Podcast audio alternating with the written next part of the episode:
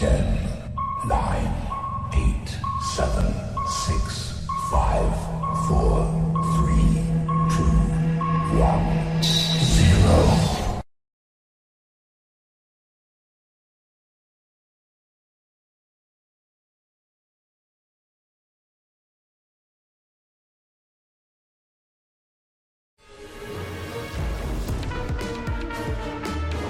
欢迎收看，我是金钱豹啊。今天大 K 请假，然后由我来一个人来帮你们呃，跟各位投资人报告。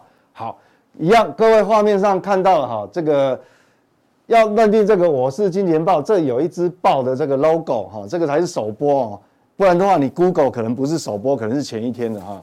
好，要认认这个，然后呢，好，这里有盖个嘛，好，首播，订阅，开启小铃铛。那另外呢，呃，希望各位投资人也是加入这个，呃，我是金钱豹的 FB 啊，里面有时候我们会有一些小小的活动啊，会送你们一些呃不错的这个印刷品啊，或是小礼物啦，哈，这个这个 FB。那还有啊，赶快哈，还没有加入这个我们金科科啊，这个财经吃货这个小编哈，加入这个好友啊，把它加入。好，那我们进入今天。呃，我要跟各位分享的，还有或报告的一些主题哈。我们来看哈，其实投资人常常遇到的问题是什么呢？投资人常常遇到就是，因为我每天接收到的讯息太多了，那投资路上是否面临抉择？就因为你每你，尤其是对那个每天盯着盘看的，哦，你如果很忙，你都在上班，没有没有时间看，那那搞不好还好一点哦哈。那你如果每天盯着盘看，每天都在。到底是要向左转还是向右转？啊，这个接下来到底是要往上还是往下？啊，都面临这种抉择。那这个是无可厚非，因为每天都遇到。因为你遇到问题，我以前也曾经也是这样过来，就遇到每天讯息很多。那有的人很用功哦，比如说，呃，像一般假设比较有空的人，他一天可能哇看好多财经新闻，一看可能就是超过三三十则新闻哦。好，那少一点的也有十几则啊。那像我们小编不一样啊，他还看国内国外，反正一麻袋看完，大概已经快五十则了哈。我也蛮佩服他们这个阅读的速度。不过这个这就是在这个当我们这个小编的好处就是这样子，他强迫他进步啊，强迫他成压缩成长。好，那每天你一定会遇到这种抉择。那遇到这个东西，怎么样去面对这个？第一个，你会有解读的障碍。我以前也会啊，因为我们不是什么都懂。那到底怎么样去面对它？啊，这个这个很重要。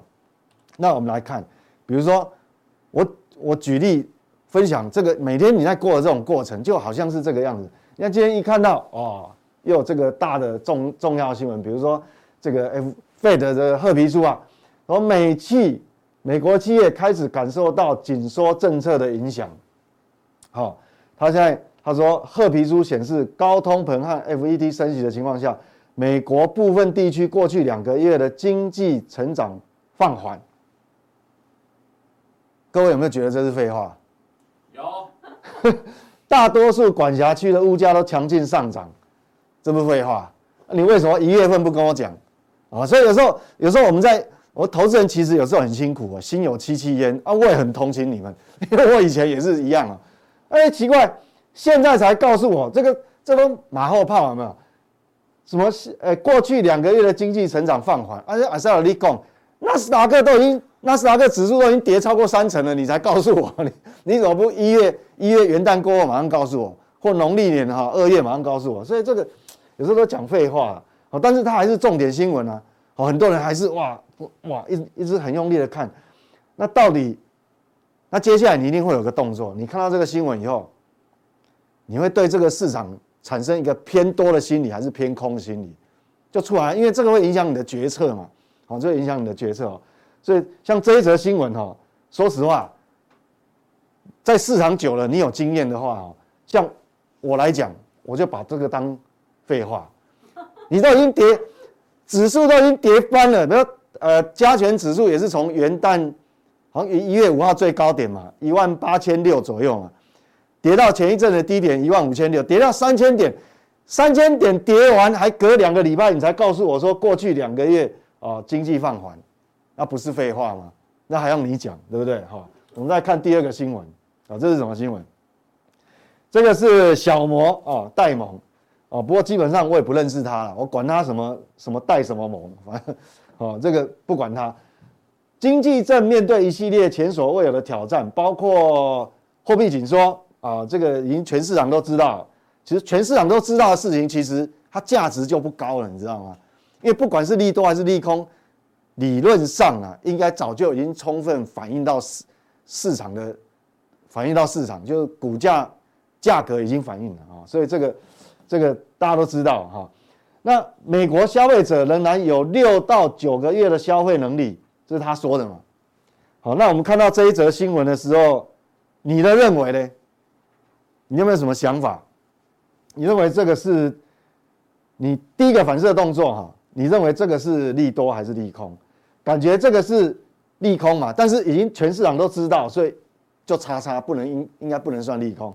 那看到他说，这位戴蒙先生讲说，美国消费者仍有六到九个月的消费能力，好，因为疫情期间有大放水，好，仍在为美国家庭提供资金，是这样子吗？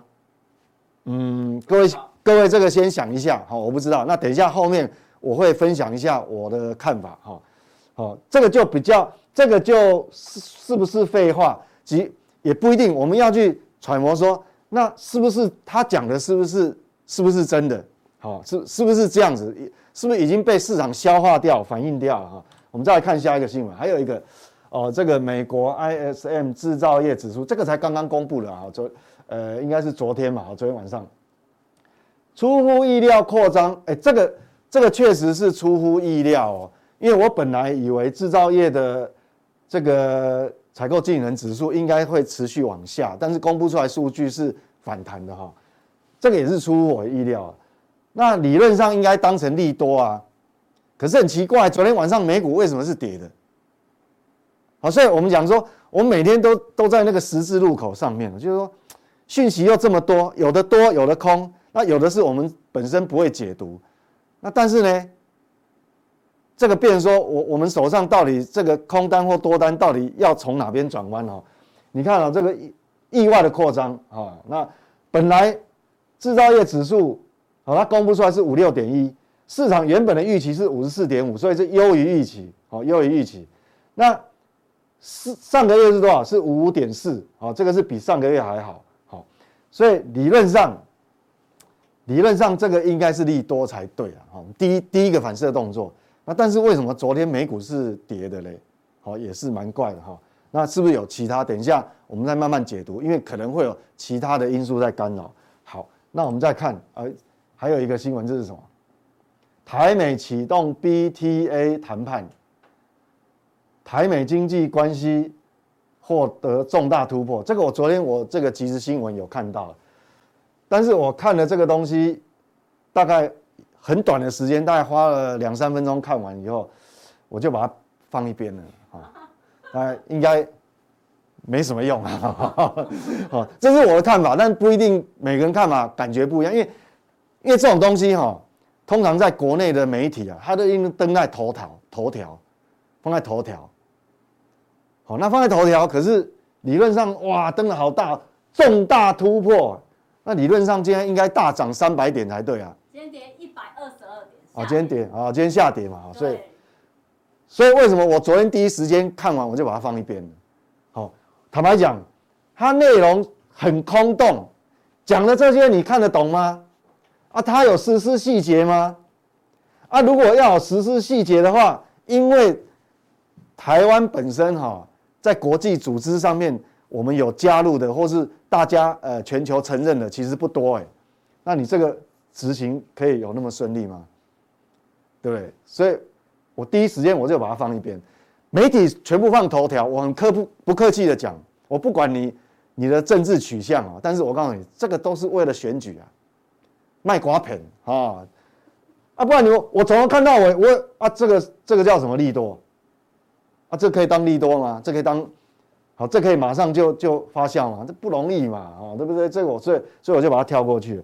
所以我觉得说，我们每天面对的这个讯息实在是太多，多到投资人哈，第一个不知道怎么选择，第一个没办法判读说，哪怕你知道这件事情是利多或是利空。你可能很难研判它到底有没有充分被反映在市场上，对不对？好，所以我常讲一句话，你一定要去看市场哦，就是说，针对一个讯息出来以后，个股也一样，好，产业也一样，市场对它的反应是什么？市场对它的反应是什么？这很重要哦。好，为什么要很尊重这个？因为市场是发钱给你的老大，你当然要尊重他嘛。好，所以要看市场的反应，要看市场反应。必胜哥，必胜哥，嗯。就是我刚刚看完像新闻，我觉得我们每天哦，投资朋友也一样哎。就我可能看了第一则新闻，哎呦，我觉得这是利空；看了第二则，哦，第二个利空，嗯，也是利空。可是当第三者来一个大利多，我前面两个利空就不见了。所以我每天都在利空利多交战中，这个该怎么办？对啊，所以所以我觉得说，这就是说，你要先把自己的心理的的整个架构，我们讲很清楚的思路逻辑啊，架构。就好像那个骨架子，好像这样鱼骨图有没有？这样一条鱼，鱼是所以鱼，它那那个骨头会有有一个形状出来，那个是不太会改变的。然后他身上的肉啊、皮肤啊或什么其他的什么鱼鳍啊，是后后面再慢慢把它拼上去的。哈，你这样才才不会被这些这么多兴趣去去干扰。所以你那个主的主架构要很清楚。所以其实刚小编问的这个是重重点了，不然你每天。一扫过去，哇！我看完二二十则新闻，然后你如果把那个新闻全部，你把那个关掉，把网络关掉，结论是什么？你看了，结果感觉好像什么都没有看。不知道。好，好像对，像有看跟没有看一样。好，那这个呢？因为明天哈，因为今天是收周线哦，明天是端午节，明天是端午节。那端午节哈，那我就想到说，因为刚前面讲的这个很多讯息嘛，其实你也很难掌握，你知道吗？好，投资人一般投资人确实，呃，尤其是那个新手啊，新手不太好掌握。那我就用这个端午节哈，举这个例子，大家就应该会很清楚。你看哦，这有一锅的肉粽，现在已经蒸蒸蒸蒸，已经把它蒸熟了或煮熟了，因为肉粽有的不一样，有的用蒸的，有的用煮的。现在刚刚蒸熟，哇，很烫手。滚烫滚烫的哈，那你要怎么？你现在吃肉粽怎么吃？你要怎么把它拿起来？一颗一颗捡起来吃。你是拿剪刀，所以你你的习惯是拿剪刀这样一颗把线剪掉，然后就拿一颗一颗起来是吗？对。我告诉你，拿拿拎布啊，也给你头壳扒了。我跟你讲，你只顾自己，那其他家人呢？好，你一定要整个先把它拿起来，要怎么拿？哇，一般大家都有经验，像这个百分之九十九的人应该都知道嘛，就直接这个叫什么绳子的这个头，这样把它抓起来，这样整个就拿起来，对不对？就放在一边，别让它不要那么烫，有没有？所以其实这个意思是什么？这个就是主主要的这个这个架构，你有你有抓住的话，其实哈你就很容易掌控，好不好？对不对？就不是你一每个人排队那边一个一个捡。好，我们看这个嘛，哦，这里有个美女就有示范给我们的嘛，哈，这刚出炉的滚烫的肉粽就要这样拿嘛，好，你不是直接拿粽子会很烫啊，好，直接这样子嘛，这样不会烫手，哈，好，那一样哦，我们讲说我们在我们在看这个每天的讯息这么多哈，其实我们还是要主主架构，主架构可能其实有很多林林总总，但是其实大部分归纳起来哈，有。我教各位投资人哦，分享一个其实，呃，也蛮简便的哈。其实之前我记得在在一个多月前，好像有跟各位提过了啊。一个月前有用过的一个图哈，就是下张这张图，这就经济基本面跟货币政策，因为这两个是影响中长期、中长线的趋势最重要的因素。经济基本面跟货币政策，其他的。但我们平常有讲一些技术面啊，哦，像阿哥有帮各位统计一些筹码啦，哈，外资的筹码或或一些呃散户的期货筹码，那那个是影响短线，好，那个是比较短线，但是产业的趋势啊，或者说跟经济的趋势啊，好，经济基本面、货币政策这两个是最重要长线的影响。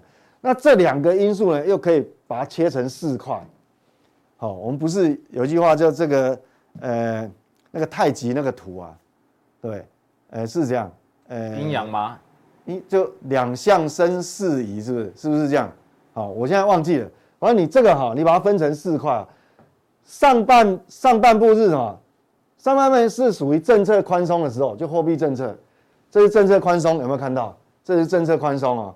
那下面的这两个区块，哦，是政策是收紧的，就是现在要缩表嘛，六月一号要开始缩表。好，这边是政策收紧，那分两边，就是货币政策有宽松的时候，有紧缩的时候。但是呢，你如果加上一个基本面以后，又分一半，那就变成四四个领域了。因为经济基本面有经济基本面上升的时候，右半部在右边；那经济基本面有疑虑、有杂音，可能会往下，是在这边。所以这两个因素叠叠，如果这两个因素合在一起看的话，你就会有。四个排列组合，那我跟各位讲，当你清楚这样的东西以后，其实你心里面就有个架构，然后针对你每天看到的讯息啊、新闻啊，你在慢慢一个一个放到里面去过滤。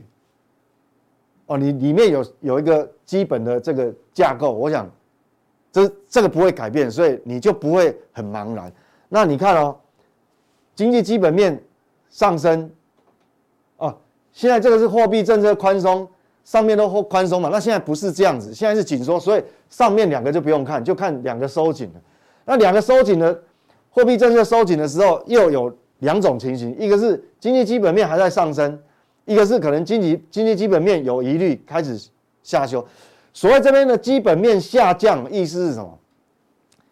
不是指衰退啦，不是说一定衰退。我跟各位解释哈，我们这样讲好了。如果说你两个月前，好，或一个月前、一两个月前，市场认为台湾今年的 GDP 年增率有四个百分点，那时候主计数好像估是四点二还多少，我现在忘记了。好，结果隔了两个月之后，他说不对，嗯，因为有新的很多新的变数产生，我现在预估今年 GDP 的年增率只剩下只有三点七，哎。三点七还是增长啊？三点重点哦，各位要听清楚，三点七个百分点比去年增长三点七个百百分点，那还是成长啊。但是重点是什么？本来你预估是成长四点二，现在预估修正了，变成只比去年成长三点七，所以你的年增率是什么？掉下来，那就会变成这一个，会变成在这一块哦。它不是，它不是说衰退，不是一定。我们所谓说经济增长率衰退，那是跌破零值，比如可能比去年哦负成长一个百分点，那叫衰退。你只要在零轴以上都算成长，只是呢市场反映的不是你成长跟衰退，它是它是直接反映你上次估是四个百分点，这一次估只有三点五的话，你的。基本面就开始往下降，叫下调，好，这叫下调，哈，所以有两种状况。那现在面临的就是这个状况，所以为什么股市常不稳定？好，会不稳定，就你如果说，你看哦，如果说货币政策你在升息的过程，假设你的基本面够强，还是往上升的时候，过去可以举，我们可以举很多例子，美股的 S M P 五百在升息的状况之下，S M P 五百还是上涨的。还是上涨的哦，它不一定会跌哦。所以现在面临的问题哈，它已经不是单纯的只有货币政策紧缩，它主要是基本面估值。那既好，那我们这样过滤的话，其实你就可以范围慢慢缩小。所以前面看了很多讯息，对不对？有货币政策的，哦，有这个货币政策的，好，那货币政策说实话，以利率来讲哈。我上次已经跟各位讲，利率的干扰已经告一段落了嘛，对不对？好，告一段落，所以可能这个影响市场的几率就比较小了。好，因为它缩表的路径也已经告诉你了，都已经透明化了。事实上，它会反映在市场上了，已经反映了公债今年年初年初到现在跌了一大波，不然它还跌什么？就是在反映货币基本面了。那是啊，货币反映货币政策，那产业基本面呢，或经济基本面呢？现在才要刚刚开始哈，所以我们来看哈，这样你就不不会乱掉。我们看，我们从这个美国公债殖利率来看，我们先看红色的，红色的最重要，因为红色的代表什么？它反映的是 FED 的利率政策，它有没有在创新高？红色有没有在创新高？没有嘛，它也是在那边盘整，好，一下反弹，然后一下又掉下来，一下又反弹，好，这个那最近呢，这个反弹呢，是因为昨天公布出来的 ISM 制造业采购经理人指数呢，好，就是这个 PMI 这个指数呢，它是反弹的。那反弹代表什么？你表面上是利多啊，那为什么股市还跌？因为，因为你是反弹的，代表什么？代表呢，基本面还算 OK，还算可以说得过去。那反，那市场在想什么？市场说，既然你基本面还可以的话，代表什么？FED 当然主要就要来对付通膨，因为它没有后顾之忧了嘛，没有基本面的后顾之忧，它是要来对付通膨。所以大家又开始想说，哎呀，你是不是这个紧缩的政策又要力道要更重？所以它什么利率又反弹了，哦，所以大概是这样。但是基本上它有没有在创高？没有。那十年期公债殖利率是黄黄色，黄色有没有在创高？也没有。所以基本上我认为，其实利率的干扰还是只是等于说，不管是货币政策啦，还是这个这个这个你的。紧缩呃呃缩表的这个路径啊，其实大概不太会有什么变动的啦哈，不然的话，这个这个一定会反映在这个市场啊，所以所以我们现在回到还是要基本面，那基本面呢，什么样的基本面是你要关注的？你也可以关注，比如诶零售销售，我们讲说零售销售对美国来很重要，不止对美国啊，对中国，比如中国的社会零零售销售数据也很重要啊，好，但是呢，它是有点落后，你想想看哦。你去统计，像每一家公司上市柜公司的营收，营收是因为这个月已经结束了，它才会有资料出来嘛，才会公告。就像我们下礼拜开始，陆陆续续就会有很多上市柜公司要公布五月份的营收，意思一样，它是已经结束了才公告嘛，所以这个有时候有一点落后，哦，有点落后。那什么样是领先呢？第一个比较重要，我们常遇看到的就是 PMI，就是我们前面讲的那个。呃，这个采购经理人指数，那第二个还有这个哈，也算是领先指标，叫什么？美国消费者信心指数，这个密西根大学消费者信心指数。那我跟各位看哦，我们刚刚不是前面讲哈，现在是回到这个基本面，好，我们要看基本面到底好有有没有什么问题啊？因为刚前面有四个新闻，其中有一个不是有提到说，呃，呃，忘记那个戴蒙是吧？他有说。是不是戴蒙？我不知道哈。大，他说还有美国消费者还有六到九个月的这个这个很强的消费力道，真的是这样子吗？真的是这样子吗？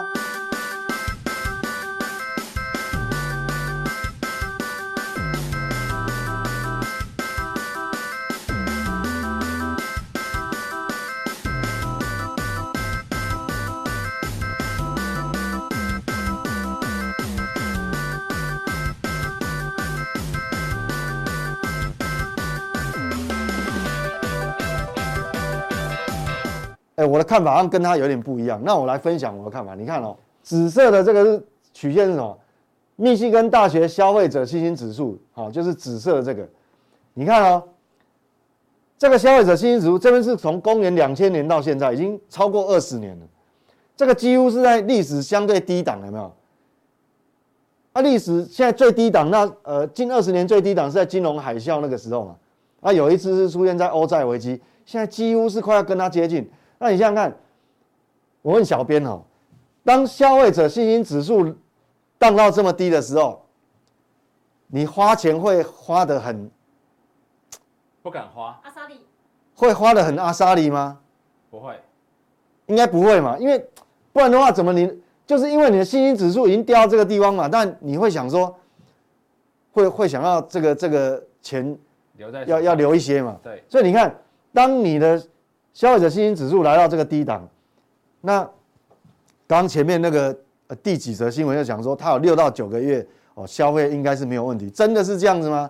所以你我们在看新闻，我们就要去用一些数据来佐证。好像我的习惯就一定要用量量化数据来佐证啊，好，会比较让自己比较容易研判。所以基本上那是有问题的。另外哦，黄色的柱状体是什么？黄色的柱状体是当我把美国的每小时薪资减掉消费者物价指数，就是 CPI。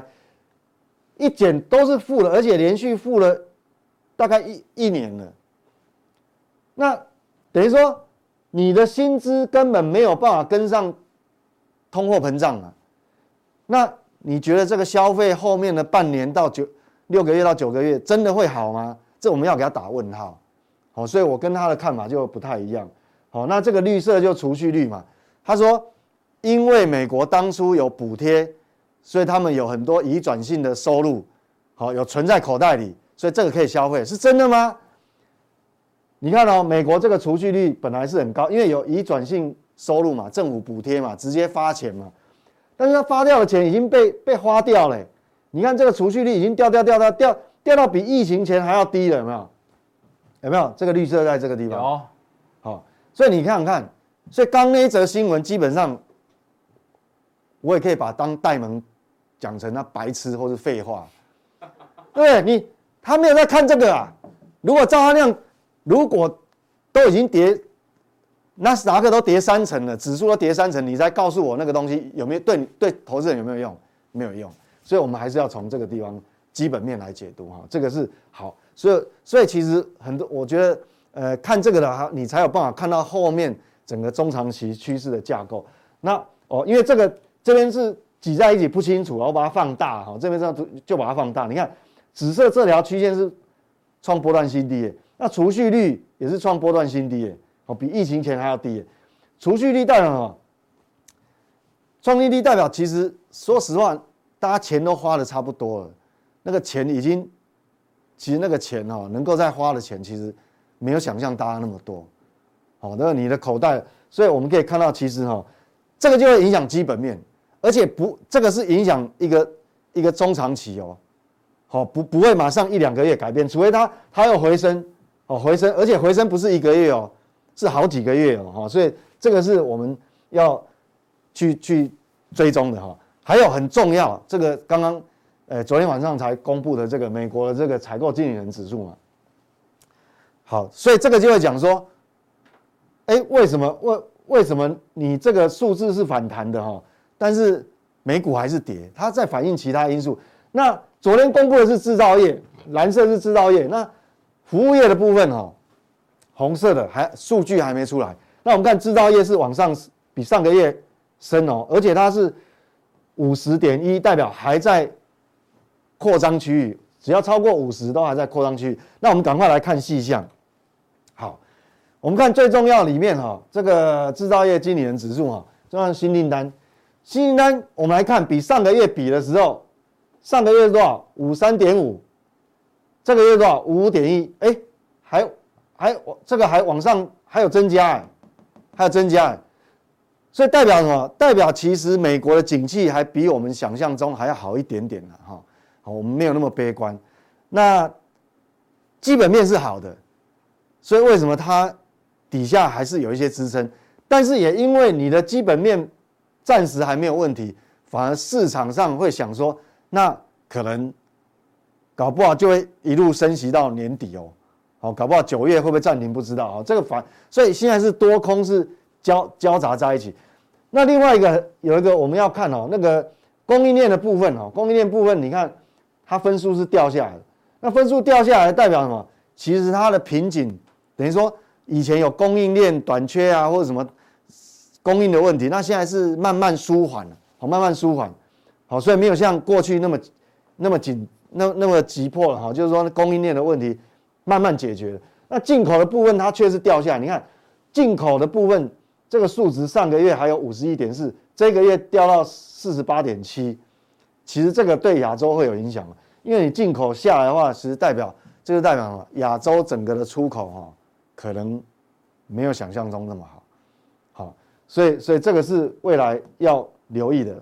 那另外我们讲说，上游原物料价格有没有改善哈？看这个要素价格，哎，原物料有有稍微有有跌的啦，好，有下来，这个也是，所以我们要看细样才知道里面夹杂。有好的，有利多的，也有利空的，好像这个算是利多嘛？好，那这个这个进口数字这个就变利空，好，所以这个是交杂在一起的哈。好，那我们来看哈，如果我们这还有一个客户端存货了，还好客户端存货是掉下来的，否则基本面会出事哦。那基本面出事的话，其实嗯，这个反弹哦，反弹波就会比较复杂一点。那我们来看，如果我们把这个蓝色的曲线是新订单，我们如果把新订单跟客户端存货是红色的，把它相减的话，就是这个柱状图。那柱状图有反弹哦，反弹代表什么？至少全世界是美国是最大的经济体嘛，至少还有一个温度哦，它没有没有没有没有往零轴靠拢。如果往零轴靠拢，我看全世界大概日子都不好过了哈。好，所以至少它比上个月这个，因为新订单有微幅增加嘛，那库存库存又降低嘛，好，客户端的库存啊，好，客户端库存降低，所以你你的剪刀差它是放大，这样来讲其实对全世界是比较好的，好，所以基本上目前呃今天跟各位这个报告到目前为止啊，美国基本面还算 OK 哈，还算虽然不是特别好，不是说全部都很好，但是至少还可以接受。接下来就看台湾哦，这台湾采购经理人指数 PMI 一样哦。但是台湾就没那么好，好，台湾就没那么好。好，那我们看台湾这个，你看这个蓝色的是制造业，红色的是服务业。那当然，因为我们疫情的关系啦，那服务业好直接就跌破这个五十五十荣枯线。我特别用黄色的黄色的一个横线画啊，它跌破五十，那当然就不好。但是我们知道病毒总有过去的一天呐，所以未来它还是会反弹的。那制造业的部分哈。也是快速往下掉哦，快速，你看这个很陡，蓝色的也曲线往下掉的速度也很快哦。但是至少它还在五十三点五，代表什么？它还在黄色这个龙枯线以上，所以台湾的出口应该还算 OK，好，还算没有很惨。那服务国内的这个这个国内的这个服务业可能就会比较惨哈。那我们来看细项，重要我们来看细项，一样，我们把最重要的抓出来。如果我把新订里面有很多细项。哦，有很多细项。那我把新订单跟客户存货来比较，红色的是这个新订单，这边台湾哦，台湾的基本面强度就没有美国那么好，比美国差哦。美国还有在，美国不止在荣枯线五十以上，而且它还是往上增加。可是台湾呢，你看哦，新订单指数是红色的嘛，它还往下继续往下掉，而且呢是低于五十，低于五十。那客户端的存货呢？客户端的存货是蓝色的。客户端的存货还往上增加，不是前一阵子很多新闻，好讲说哦什么，我不管是面板的啦，还是什么其他下游的什么 NB 啦、PC 啊，都这个终端好手机啊，手机也也卖的不太好嘛，对不对？实际上从这个客户端的存货可以看得出来，蓝色的哈往上，那你看啊，新订单往下，客户端库存往上，所以你那个剪刀差是不是放大？好，两个一剪嘛，哦，就是柱状体是放大，所以这个就不好哦。所以台湾的其实基本面，这个内在啊体质是比美国还要差的。为什么？你看哦，这个是一个好的循环嘛。那这循环开始，你这说说说到零轴变得成负的，所以当然哈，希望下个月能比较好。所以从这个图哈，反射回我们的加权指数大盘，你这个反弹波你要不要期待很多？啊，你你也不要太乐观哦，还是要保持警觉性。为什么？基本面是不好的啊，基本面是不好。好好，所以反映在市场，我现在做结论哈，就是说，美国的基本面现在是比台湾还要强一点，那台湾比较弱，所以理论上，那既然台湾比较弱，代表什么？美国比较强嘛，对吧？美股如果没有继续反弹，那你就不要期待台湾加权指数这个反弹的空间有多少。好，那即便美股继续反弹，台湾还不一定哦，因为我们看到刚才那个数据代表什么？其实。从外销订单的数据也可以知道了，因为外销订单早在二十号只是时候就公布了嘛。接下来要公布的五月营收哈，能够创新高的也一定比这个上个月还要少很多。好，就是说整体的，我想整体上市柜的营收，上市柜公司的营收哈不会太好。我们从外销订单还有从刚刚那个图可以看得出来。那目前我们讲美股的基本面反映在道琼，道琼还算是三大指数里面算是最强的，但是呢。这个是一个很重的颈线压力，因为什么？这长达一年哦，这里有个头部，那目前在这个附近，好，所以整个架构哈，它还没有脱离危险区。我们讲说道琼指数还没有脱离危险区。那刚才那个是周 K 线，这是周 K 线。我们从日 K 线来看的话，你看哦，它反弹到这个地方，我们刚看嘛，你看这个是不是颈线位置？它反弹到这个地方，确实哦，开始就有一些压力了，没有？所以它并没有。并没有继续往上冲过去，啊，所以你必须要继续在大概三万三，你必须要很明显的往上过了，它才会脱离危险区。那纳斯达克又比道琼更弱了，所以我们不用看周 K 线了，它还是在我还是在空方架构里面哦，它还是在空方架构。好，纳斯达克周周 K 线还是在空方架构。那我们看日 K，日 K 一样，它这个呈现就是弱势反弹。好，这还是弱势反弹啊，好，并没有并没有很强说哦，这样很顺利一路弹上来。所以这个地方等于说，它很有可能这个反弹波是是用时间是一个时间波，一个一个所谓的区间，好，一个狭幅的区间整理带过去的。呃，反弹有两种嘛，一种就是好一路往上弹。那一种是就在这边区间整理，好，这是相对比较弱势的。那我们来看罗素两千啊，一样哦，好，日 K 线，你看它反弹也没有没有特别强，好，是形态上看还没有特别强。好，那我们来看哦，德国为什么替？因为因为德国算是欧洲的最大经济体，所以我们我们要要全全球来看的话，我们来看德国，德国一样哦，这个是周 K 线，这长达一年的头部在这个地方，然后跌破。所以颈线哦，大概在一万四千八。那你想想看，这一波有反弹，但是弹上来它也没有过。所以整体而言哦，不管是美国还是欧洲哦，应该可以讲说，其实都还在一个空方的架构里面。好，从周 K 线上看，所以那日 K 线当然反弹结束了没有？坦白讲，其实我也没有把握，我我也不知道。哦，那要那要把握啊，问神才知道。但原则上就我们心里要有谱，就是说现在是什么架构？既然你大的架构还在空方架构，那而且呢，这个基本面的呃强度还不是很强的话，那有可能这个反弹波呢，可能变成是一个时间波的呈现，就是它一个区间整理，可能区间整理这个区间整理来来回回，有可能是五周，有可能是八周，但是你要把它期待的太高，目前好像还还没有那个条件哈，还不成熟哈。那这个是这个是好德国，那德国日 K 线一样。哦，这个是日 K 线，所以你看啊，它已经面临的一个短线的压力。当然，我们也不能说，我也不敢讲说它是不是到到这边就结束了，因为理论上哈，应该我的推测、我的分享、我的想法是应该还没有结束。为什么？因为你不管美股也好，或者呃欧洲股市，你从一月份跌到五月份，总共跌了将近五个月。那你这个反弹波来讲的话，你若以时间波来看，五个月至少你反弹个五。